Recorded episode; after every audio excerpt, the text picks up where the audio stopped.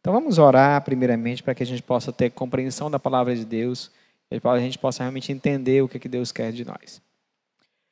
Pai querido, muito obrigado, Senhor. Muito obrigado por Cristo. Porque Ele é a razão de nós existirmos. Ele é a razão de nós podermos ter fé.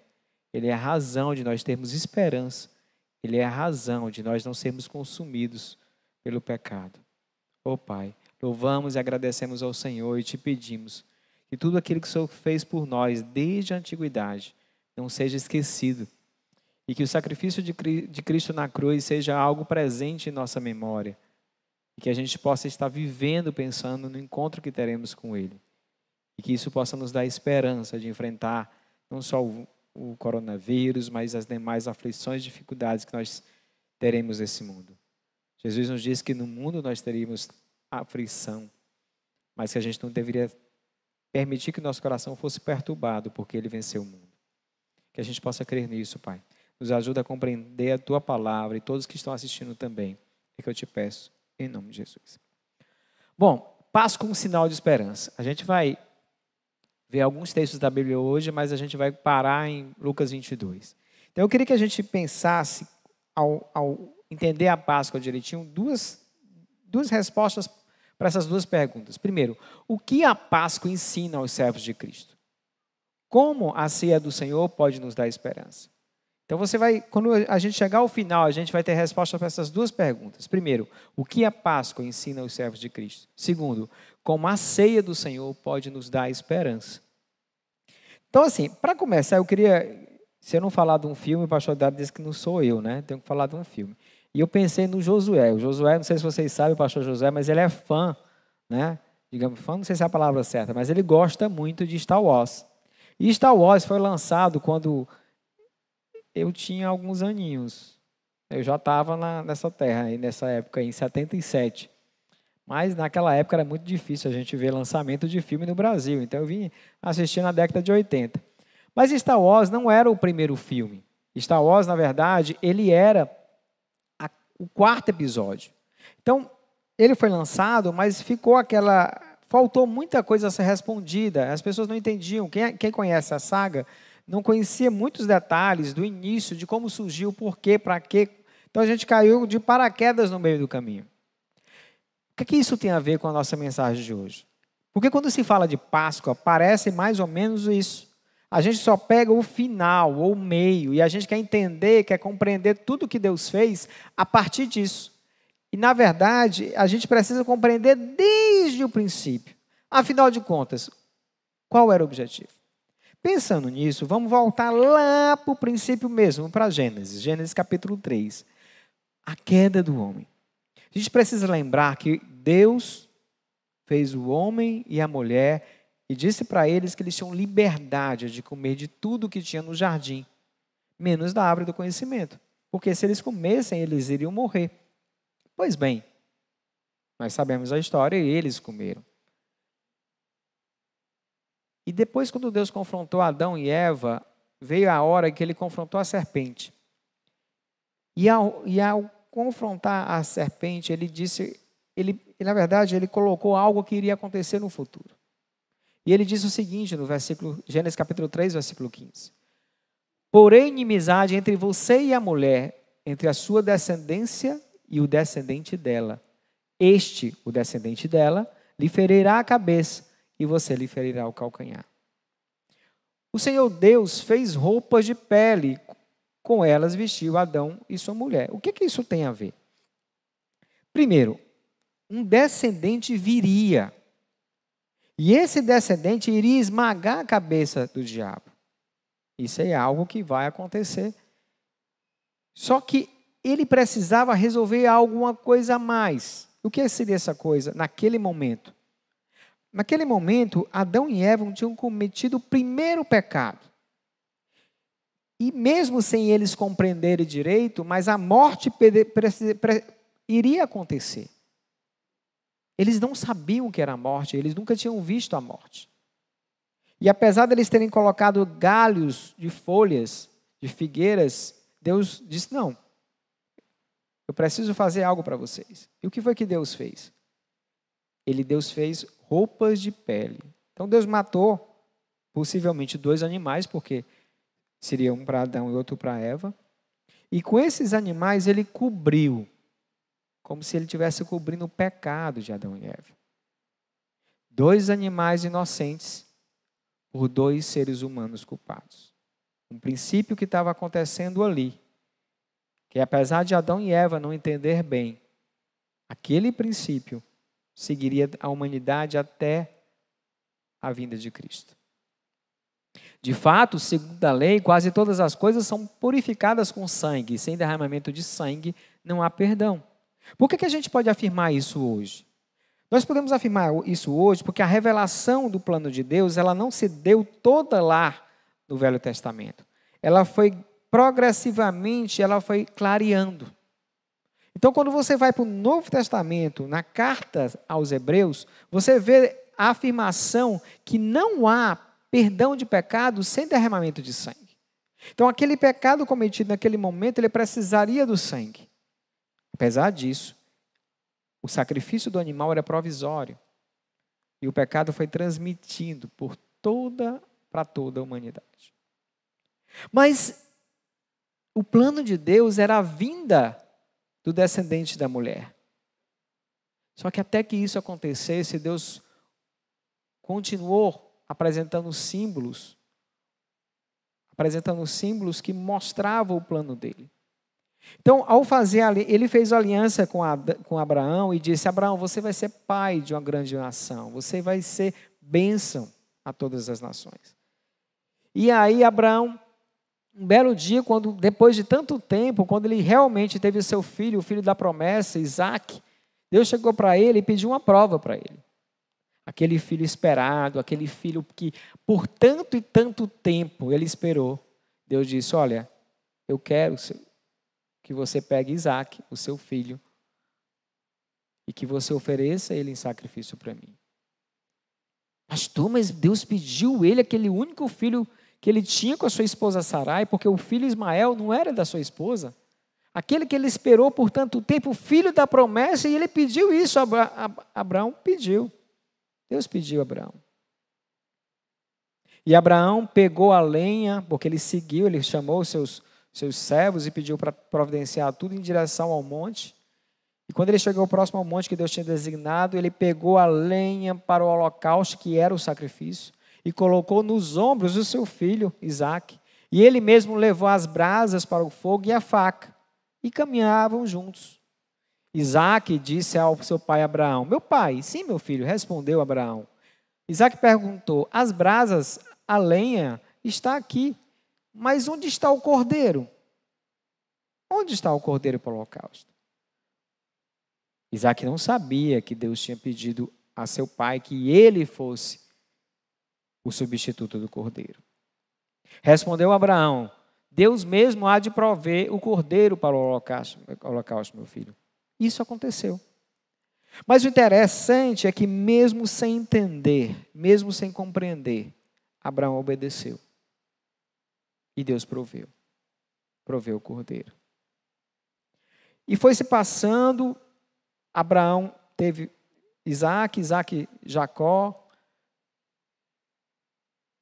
O povo de Israel teve foi até o Egito, né? depois que veio José, governador, José foi vendido para o Egito, enfim, vocês conhecem a história. E ao chegar no Egito, eles passaram, passaram a viver numa terra à parte lá no Egito, uma terra só deles. Mas o faraó, José morreu, e aí surgiu um faraó que não conhecia José. E ao ver o tamanho daquele povo, ele ficou com medo e começou a escravizá-lo, escravizar o povo de Deus, o povo de Israel. Tanto que até determinar a morte dos filhos homens que surgisse, ele foi determinado. E surgiu Moisés, e, e Deus ouviu o clamor do seu povo. E ao ouvir o clamor do seu povo, Deus disse em Deuteronômio capítulo 6 algo maravilhoso para Moisés: Olha, Moisés, eu vou resgatar meu povo. Eu ouvi o seu clamor. Então eu vou livrar o meu povo da opressão, da escravidão. Com mão poderosa, eu vou, vou fazer isso com juízo. Mas eu vou resgatá-lo e vou fazer deles o meu povo. E aí, para provar, aquele povo estava 400 anos no Egito, eles estavam convivendo com vários tipos de deuses, e Deus trouxe nove pragas inicialmente. E nessas nove pragas, cada entidade que eles veneravam foi humilhada por Deus, porque ele precisava mostrar que ele era Deus. Chegou na décima praga, e ele chamou Moisés e disse para Moisés: Olha, chame o povo e Moisés disse, disse mais ou menos isso aqui ao povo: Escolha um cordeiro ou um cabrito para cada família. Sacrifiquem-no para celebrar a Páscoa. Molem um feixe de isopo no sangue que estiver na bacia e passe o sangue na viga superior e nas laterais das portas. Quando o Senhor passar pela terra para matar os egípcios, verá o sangue na viga superior e nas laterais da porta e passará sobre aquela porta e não permitirá que o destruidor entre na casa de vocês para matá-los. Quando entrarem na terra que o Senhor prometeu lhes dar, celebrem essa cerimônia. Nesse texto não está, mas Deus também disse para Moisés que depois disso, eles passariam até a festa dos pães sem fermento, onde eles por sete dias estariam comendo pães sem fermento. Fazia parte da Páscoa além do cordeiro, as ervas amargas que simbolizavam o sofrimento deles no Egito, o pães sem fermento, que é a pressa que eles precisavam. Após a refeição, eles tinham que estar prontos para sair. Eles tinham que estar prontos para ir em viagem. É interessante.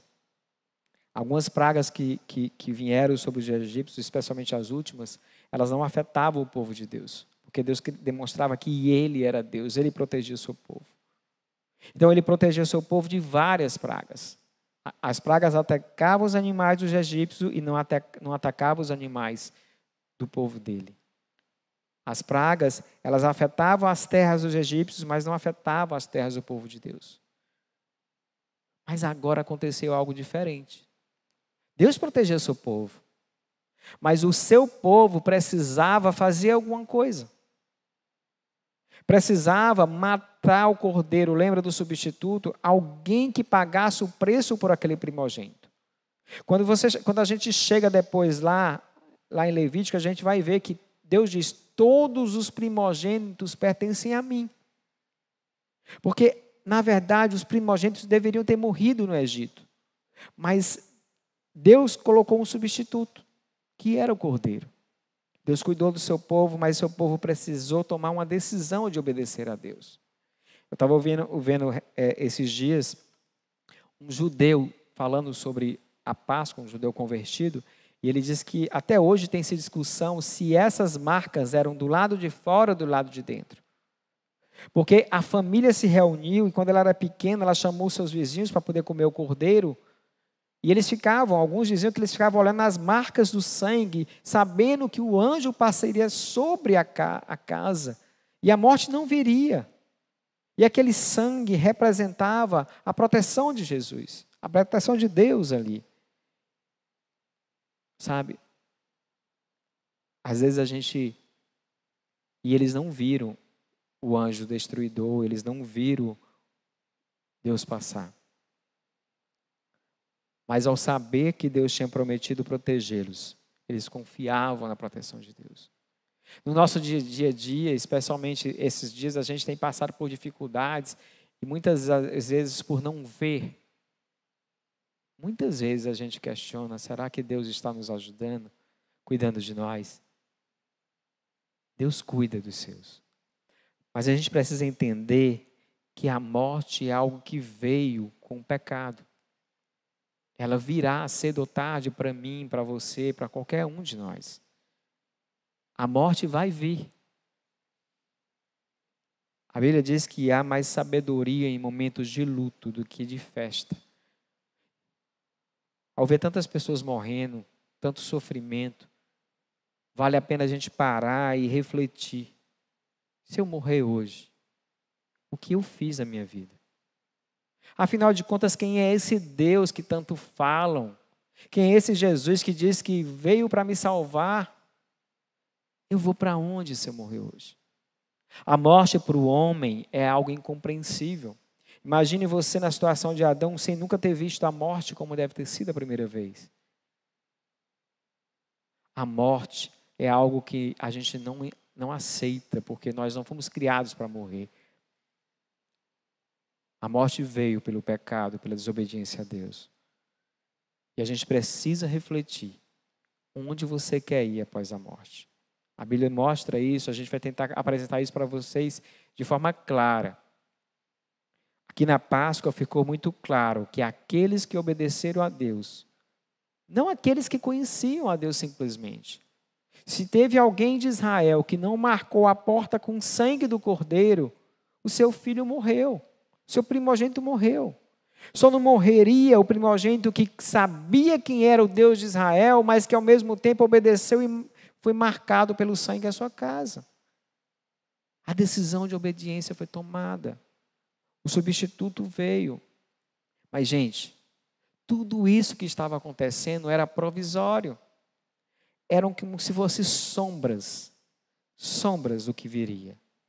Por que, que a gente pode dizer isso hoje? Porque quando nós temos hoje o Novo Testamento e a gente vê claramente isso sendo retratado lá.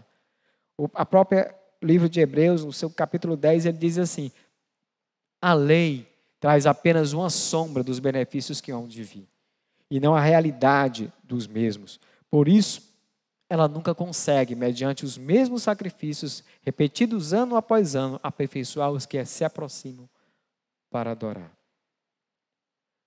Deus fez uma aliança com o povo dele ao sair do Egito e ele apresentou um livro da lei, especialmente o livro de Levítico. Números também a gente tem alguns detalhes onde ele mostrava que quando o povo pecasse, até quando pecasse sem intenção, como ele deveria agir. O sangue precisaria ser derramado, o substituto precisaria ser sacrificado, para que houvesse o perdão daquele pecado. Mas o que Deus queria, na verdade, é que aquilo levasse o povo a ter um relacionamento com Ele, a se afastar cada vez mais do pecado e se aproximar mais de Deus. Mas infelizmente, o povo não fazia isso. O que isso fazia era levar o povo mais para longe de Deus, imaginando que poderia pagar o pecado com o sacrifício de, com o sacrifício de outro. Profetas, Isaías diz: Olha, as tuas bocas, falando para o povo de, de Israel, os teus lábios me adoram, mas o teu coração está longe de mim. Porque externamente parecia um povo que servia o Senhor, mas internamente o coração estava distante, porque havia até um surgiu até um comércio de você sacrificar, sacrificar, sacrificar, sacrifícios. Eu não quero mais, diz o Senhor, mas o coração contrito. O povo não entendeu e os sacrifícios eram insuficientes. Havia necessidade de um cordeiro de Deus. E Hebreus escreve, capítulo 9, versículo 15. Por essa razão, Cristo é o mediador de uma nova aliança, para que os que são chamados recebam a promessa da herança eterna, visto que ele morreu como resgate pelas transgressões cometidas sobre a primeira aliança. Cristo é o sacrifício definitivo. Na aliança anterior, que começou lá em Êxodo, e ficou muito mais clara quando Deus realmente, junto com, através de Moisés, apresentou o plano da, da velha aliança em Deuteronômio, em Levítico, em Números, ficava claro que, que o próprio sacerdote precisava de sacrifícios para se purificar. Ao contrário de Cristo, que era o cordeiro perfeito, era aquele que nunca pecou, é aquele que nunca pecou, é o que poderia fazer o sacrifício definitivo, que não precisava se sacrificar para ele mesmo. Mas você pode perguntar, pastor, mas o que é que tudo isso tem a ver com a Páscoa? Eu queria dizer para você que a Páscoa, na verdade, como todas essas festas, como todo o Velho Testamento, são sombras. Eu não sei se você já, já brincou de sombra quando, lá, lá, lá em casa, quando faltava energia no interior, a gente botava uma lamparina. Vixe, tem gente que não sabe nem o que é isso uma vela, uma lamparina e começava a fazer brincadeiras de sombra. E a gente tentava identificar animais, enfim, fazia brincadeira para você tentar identificar através da sombra aquilo que realmente era. Pois todo o Velho Testamento, todas essas, essas coisas que aconteceram, esses sacrifícios eram como sombras do que haveria de vir. Haveria necessidade de vir de um cordeiro perfeito, de alguém que fizesse um sacrifício perfeito e definitivo. Todo o Velho Testamento apontava para Cristo. Todo o Velho Testamento descreve a fidelidade, o amor de Deus para conosco. Sabe por que, que é para conosco? Porque lá a Páscoa, ela começou lá no Egito, para o povo de Israel. Mas a Páscoa que viria em Cristo, que veio em Cristo, não veio só para Israel, mas veio para todos nós. Isso é uma demonstração de fidelidade e de amor. A Páscoa, ela também apresenta, além de apontar para Cristo, apresenta a necessidade de sacrifício de um inocente cordeiro como substituto de um culpado. Lembra? Não há perdão de pecados sem sacrifício, sem sangue. Derramamento de sangue para que a morte fosse evitada a morte eterna. A Páscoa também marcou a libertação do povo de Israel, isso baseado em Deuteronômio capítulo 6, versículos 6 e 7 de quatro coisas, que posteriormente a festa da Páscoa dos judeus ela foi sendo aperfeiçoada. E ela passou a ter quatro cálices. E esses quatro cálices representavam quatro coisas que Deus disse para Moisés que ele fazia lá em Mateus 6, 6 e 7. Primeiro, libertar o seu povo da opressão e da escravidão, segunda coisa, de Israel no Egito. A terceira coisa, um resgate com poder e juízo. Alguém tinha que pagar. No caso, foi a instituição da própria Páscoa lá. Deus foi poderoso, mas exerceu juízo. E o juízo não veio sobre os filhos de Israel por causa do cordeiro. E por último, aquele povo seria tornado povo exclusivo de Deus. A gente vai perceber mais na frente que essas quatro coisas Jesus fez por nós. Então a Páscoa passou a ser um memorial quando, quando Moisés, no capítulo 12 de Êxodo, termina de explicar para o povo o que, se, que eles iriam fazer, ele diz: E vocês, quando o filho de vocês perguntarem o que é essa festa, vocês vão dizer: Essa festa marca os feitos de Deus quando nos libertou do Egito. Os feitos de Deus, um memorial. A Bíblia ela é cheia de memoriais. Nós Sabe por que, que isso acontece? Porque nós parece que sofremos de amnésia. Deus faz tanto por nós, faz, faz, faz, faz. O dia que você passa por uma aflição, você esquece do que Deus fez. Você às vezes louva a Deus, exalta a Deus, glorifica a Deus, fala, canta, sorri, fica alegre, fala para todo mundo: Deus é bom, Deus é maravilhoso, Deus é isso, Deus é aquilo. De repente surge um problema muito grande. E as bênçãos de Deus na sua vida parecem são esquecidas. Com Israel não era diferente. E por isso que é muito comum você ver no Velho Testamento Deus estabelecendo memoriais para lembrar do povo os grandes feitos dele. E a Páscoa aqui era um grande memorial. Um grande memorial, como diz o profeta Isaías, não há ninguém, desde a antiguidade, não há nenhum Deus, se ouviu falar, que tenha cuidado e trabalhado para o bem daqueles que o amam. Deus é assim. Ele fez isso por nós. Ele fez isso por nós porque tudo isso aqui apontou para Cristo. Cristo, Cordeiro de Deus. Mas, pastor, como é que a gente pode ter certeza que Ele é o Cordeiro? Porque a palavra mostra isso. Passou-se o Velho Testamento, iniciou-se o Novo que apesar de que ele inicia, o Novo Testamento inicia mesmo a partir da morte, porque não há testamento sem morte. Então, o Novo Testamento, a nova aliança, vai se iniciar a partir da morte do Cordeiro. Que Cordeiro? O Cordeiro Pascual definitivo é revelado. João Batista, no capítulo 1, versículo 29, e mais à frente também, acho que no versículo 34, ele diz: João viu Jesus aproximando-se e disse: Vejam, é o Cordeiro de Deus que tira o pecado do mundo. Esse Jesus é o Cordeiro. Lembra? A Páscoa havia necessidade de um cordeiro. Esse cordeiro precisaria existir. O apóstolo Paulo, ao escrever sua carta aos Coríntios, que a gente vai ver um pouco mais detalhada semana que vem, ele diz assim: Livre-se do fermento velho, para que sejam massa nova e sem fermento, como realmente são. Pois Cristo, nosso Cordeiro Pascual, foi sacrificado. Por isso celebremos a festa, não com fermento velho, nem com fermento da maldade, da perversidade, mas com os pães sem fermento, da sinceridade e da verdade. Fermento aqui, diferente de lá no início, quando o fermento, quando o fermento simbolizava a pressa, agora o fermento simboliza pecado. Quando o Carlinhos for apresentar a, a, semana que vem, 1 Coríntios 5, vai ficar mais claro esse texto. Mas o contexto que Paulo está escrevendo aqui é, é, é pecado. E o que ele está querendo dizer é o seguinte: peraí, o Cordeiro Pascual, que é Jesus, morreu por conta do pecado. Se ele morreu por conta do pecado, como é que vocês podem comer a ceia no pecado? Como é que vocês, vocês podem viver o pecado?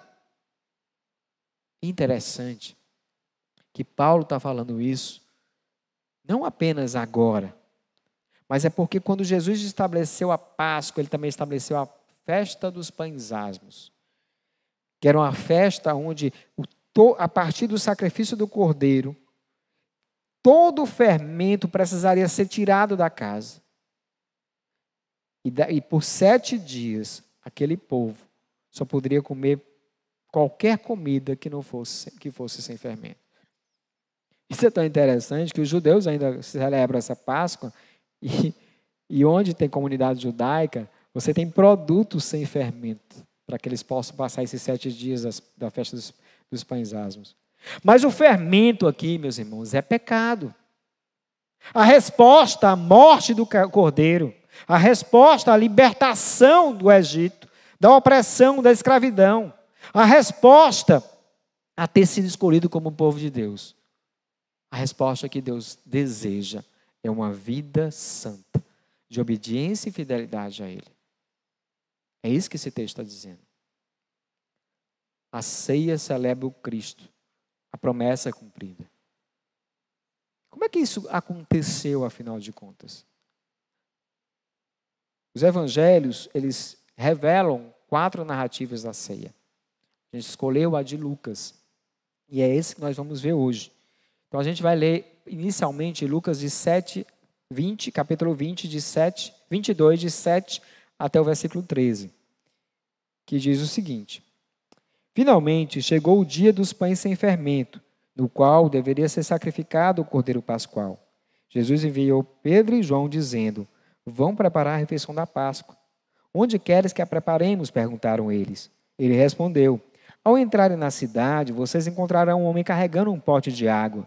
Sigam-no até a casa que ele entrar e digo ao dono da casa.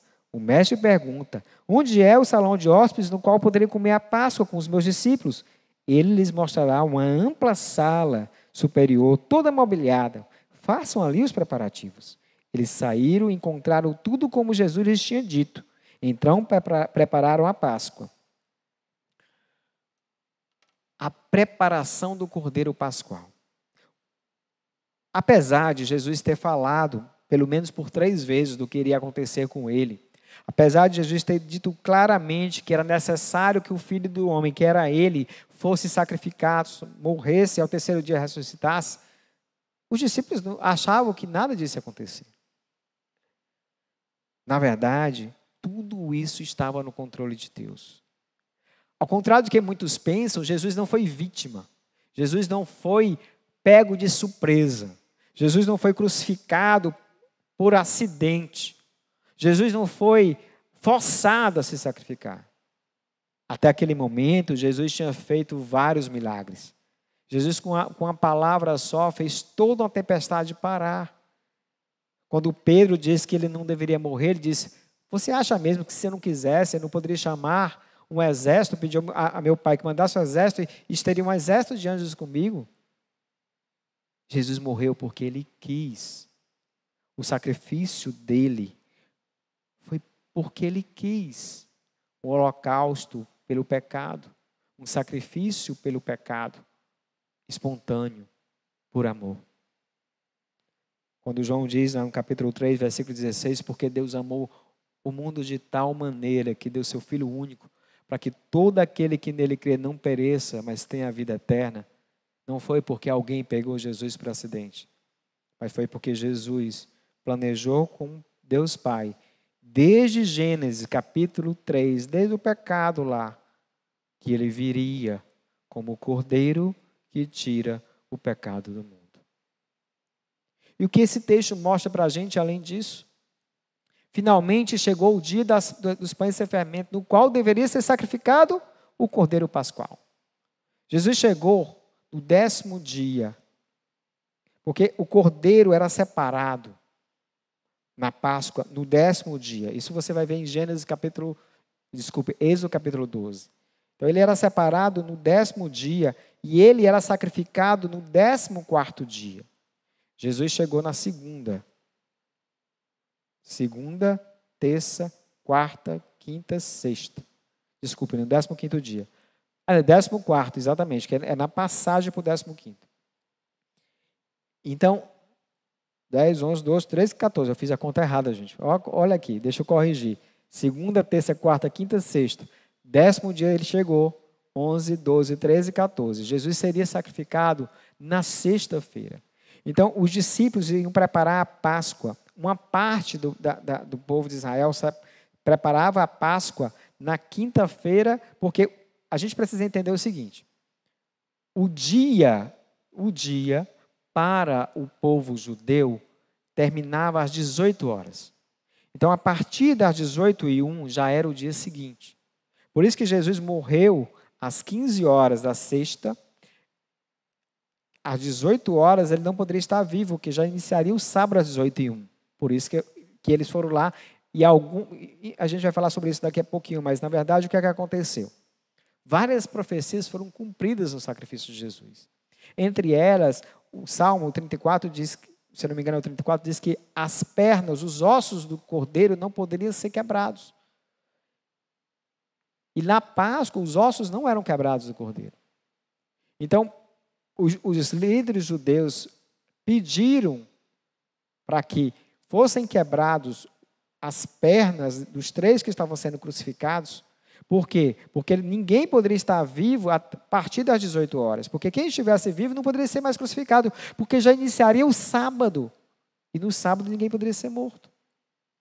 Só que Jesus não foi quebrado as suas pernas e nenhum osso foi quebrado a fim de cumprir a profecia. Por que isso aconteceu?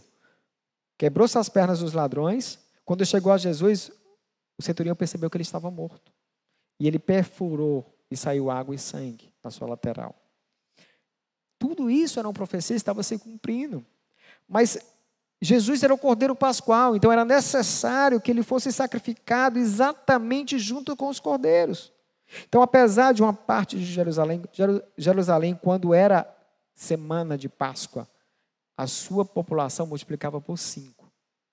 E uma parte do, de Jerusalém celebrava a ceia na, a partir da quinta para sexta-feira à noite. E a outra parte, inclusive no templo, a maior parte era celebrada, os cordeiros eram mortos por volta das 15 horas. Ou na tarde da sexta-feira, que foi justamente quando Jesus estava morrendo. O que eu estou querendo dizer para vocês é que tudo aquilo que aconteceu no Velho Testamento, que se apontou para Cristo, estava se realizando. Então os discípulos foram preparar a ceia de finalmente chegou o dia dos pães sem fermento, no qual deveria ser sacrificado o cordeiro pascual. E Pedro e João disse, Jesus disse, Pedro e João, vão lá, preparem a, a refeição da Páscoa.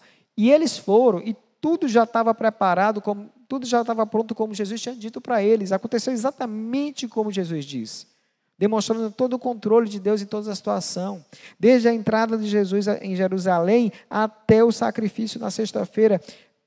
E é interessante, se você for ler um pouquinho o início do capítulo 7, você vai ver que havia uma preocupação. Deixa eu ler para vocês para ficar mais claro. Estava se aproximando a festa dos pães sem fermento, chamada Páscoa.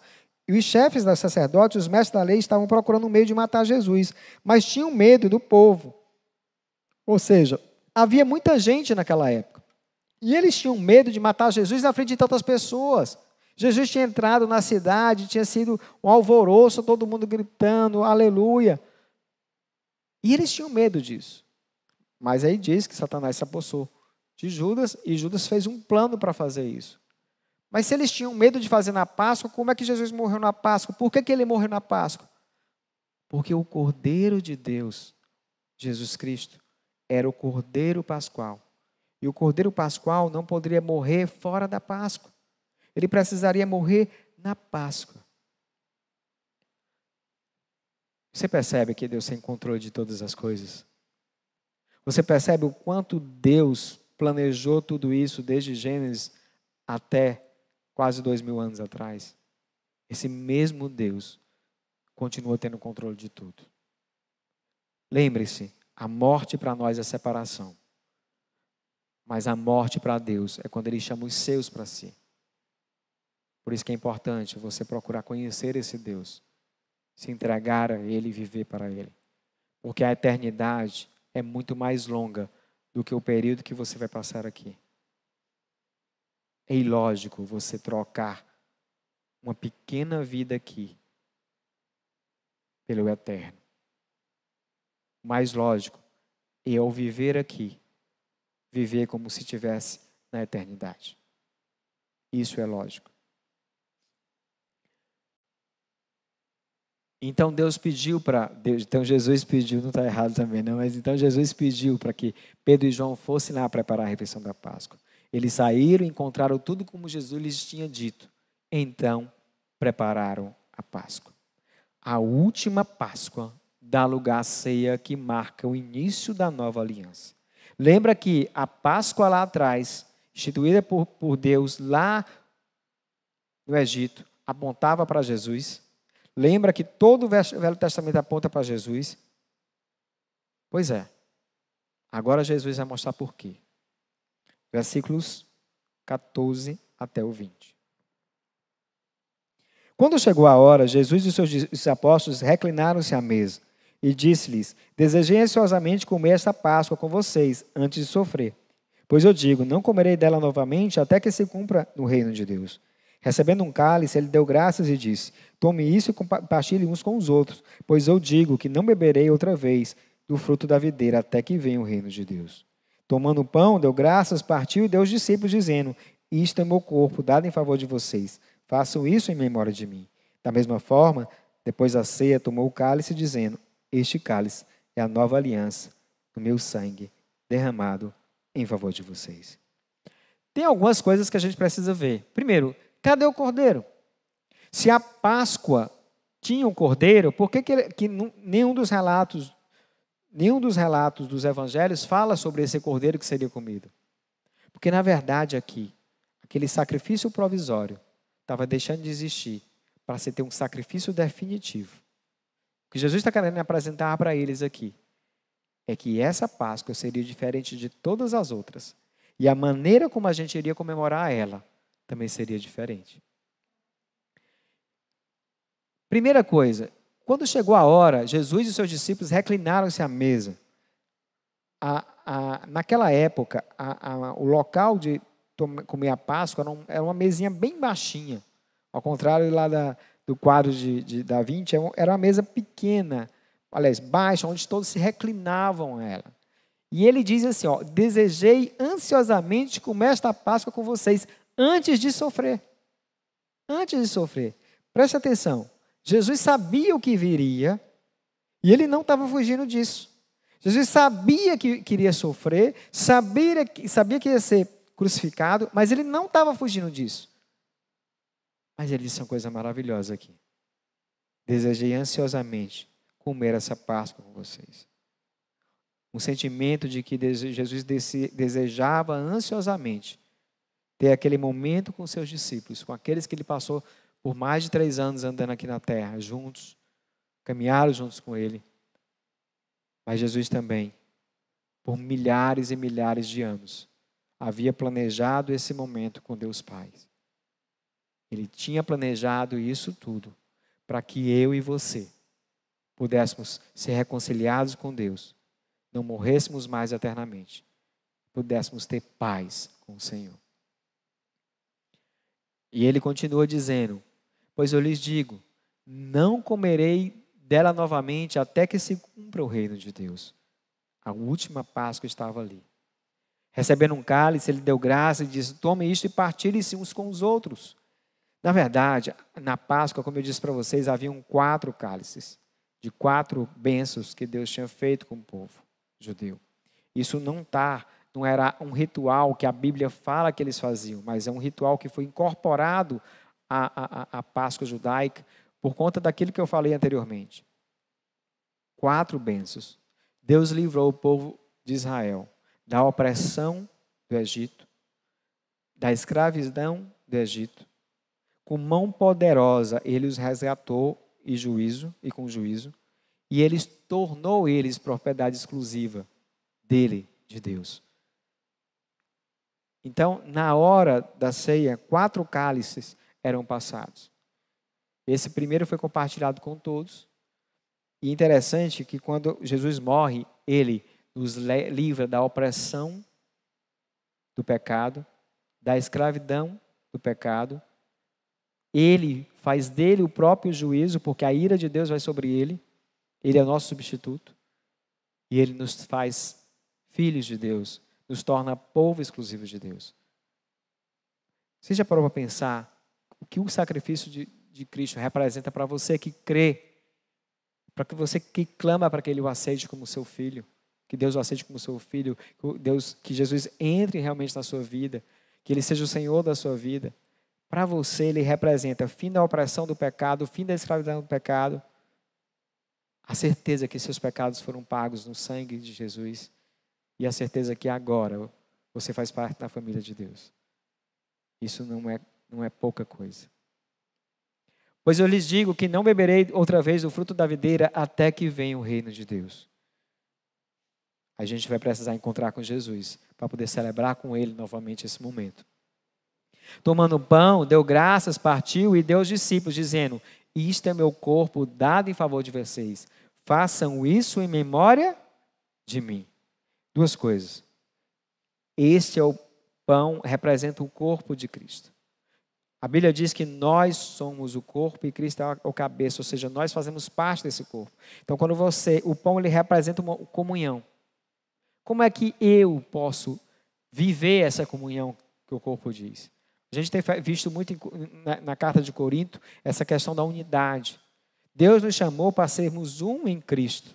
Precisamos ter isso em mente. Ele é o cabeça, ele precisa ser glorificado, tudo a glória é de Deus. Mas se eu tenho comunhão com meu irmão, se a gente faz parte do mesmo corpo, eu preciso me importar com ele. Eu preciso chorar junto, me alegrar junto, estar junto. Isso realmente é ter, é, é ter comunhão no corpo de Cristo. Da mesma forma, depois da ceia, tomou o cálice, dizendo: Este cálice é a nova aliança no meu sangue, derramado em favor de vocês. O que Jesus está dizendo aí é que havia, nesse momento, um novo testamento que iria nascer. A aliança pode ser traduzida como testamento. Um novo pacto, uma nova aliança. E ele estava demonstrando que ele foi fiel nisso.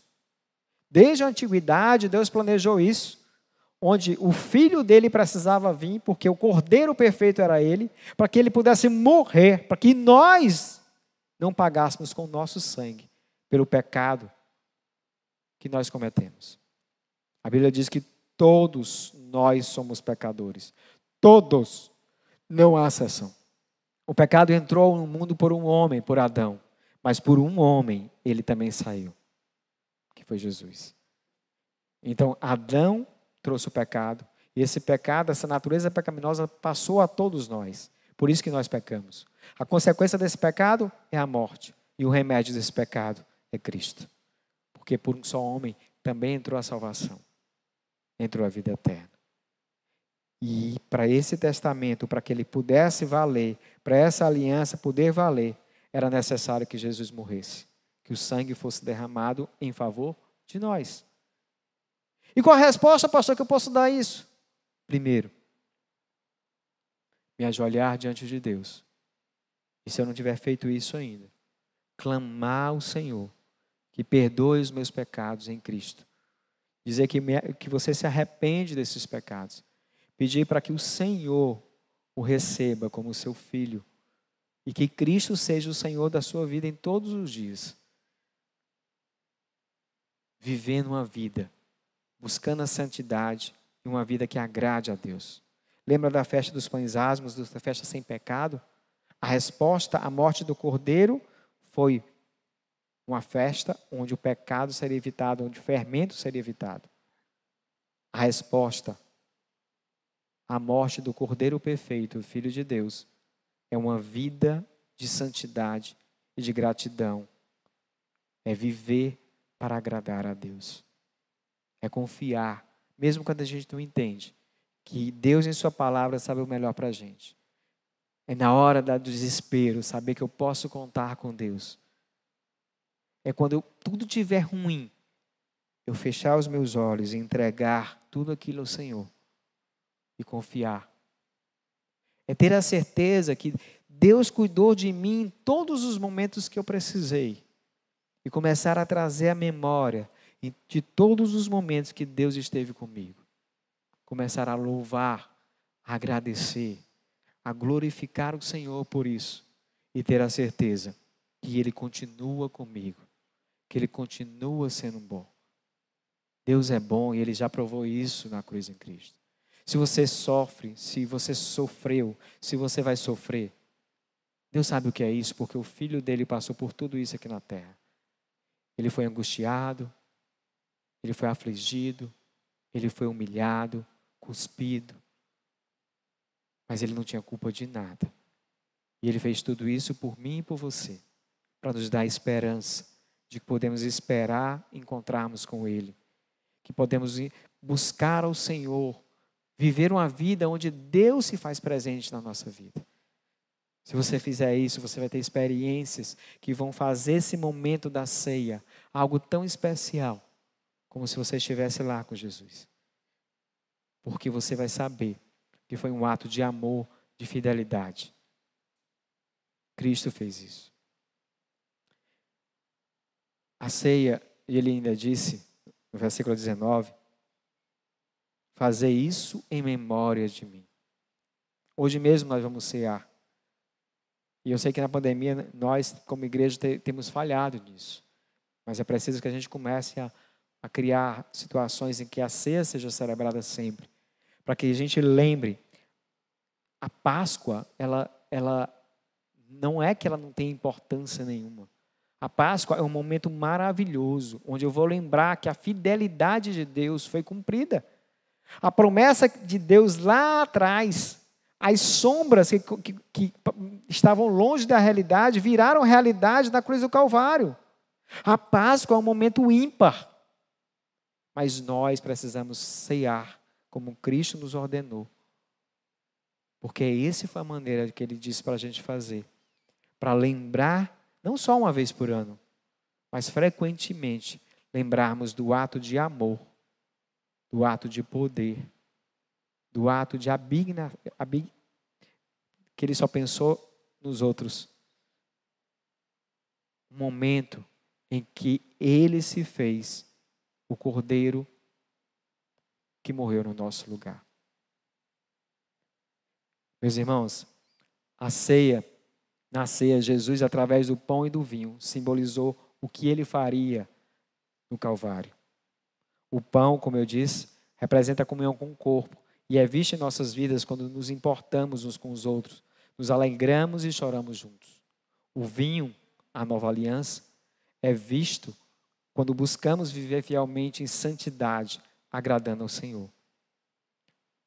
O perdão veio, mas custou caro. Custou o sangue de Jesus. Foi um sacrifício gratuito por nós que ele fez, mas custou caro o valor que se dá à celebração da ceia, que a gente vai ter, por exemplo, daqui a pouco, é muito mais claro para quem entende o sacrifício, para quem tem uma vida piedosa, para quem vive o Senhor e hoje é livre livre do pecado, livre da opressão do pecado, e hoje faz parte da família de Deus e que sabe que todo o seu pecado foi sacrificado na cruz com o Senhor. Deus fez isso por nós através de Cristo. Cristo é fiel, nos salvou, nos santificou e nos glorificará. Se a gente lembrar do capítulo 1 de Coríntios, isso é dito lá. Paulo, ao escrever a carta àquela igreja, ele diz que ele é fiel. Deus é fiel e nos levará prontos até o encontro com o nosso Cordeiro. Então eu queria responder aquelas duas perguntas. O que a Páscoa ensina aos servos de Cristo? Que podemos confiar e ter esperança nas promessas de Deus. Você pode confiar em Deus. Apesar de tudo estar tá ruim, tudo estar tá difícil, Deus está conosco. Busca o Senhor. Pare um pouquinho e veja como Deus, o que Deus espera que você faça. Clame a Ele. Às vezes a gente passa tempo sem orar. E a aflição nos faz lembrar que precisamos clamar ao Senhor. Mas a gente precisa clamar ao Senhor não só nessas horas.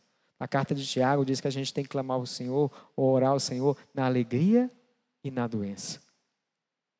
Como a ceia do Senhor pode nos dar esperança? Cristo é a nossa esperança. Cristo é a nossa ceia, é a nossa Páscoa. Pela graça, pela graça, de graça, nós somos perdoados em Cristo. E pela fé, pela graça de Deus, nos encontraremos com Ele. Ter a certeza de que não acaba aqui é motivo de esperança. Ter a certeza que o sacrifício de Cristo nos trouxe paz com Deus, nos faz não nos desesperar, nos faz podermos entender e saber que em Deus podemos pedir socorro. Um Deus que socorre a gente na hora da angústia, que está conosco em todos os momentos. Concluindo, apesar do pecado que em Adão cometemos, Deus decidiu nos amar e perdoar em Cristo. A minha vida, como parte da igreja de Cristo, deve refletir o meu entendimento do sacrifício na cruz. Preciso ter uma vida que se importa com os outros e que busca agradar a Deus. O eu precisa diminuir e Cristo precisa ser levantado, ser glorificado. Não precisamos nos desesperar, pois temos a quem recorrer, como eu já tinha dito. Não é coerente viver no pecado se o propósito do sacrifício de Cristo, o Cordeiro de Deus, foi me libertar do pecado. Às vezes a pessoa acha, ah, mas eu, eu conheço Deus, eu conheço Jesus, eu tenho Ele, mas tem uma vida que não busca o Senhor. Mas tem uma vida que não reflete a, a agradar a Deus, não busca santidade, não busca amar o próximo, não busca viver para Deus em todas as situações.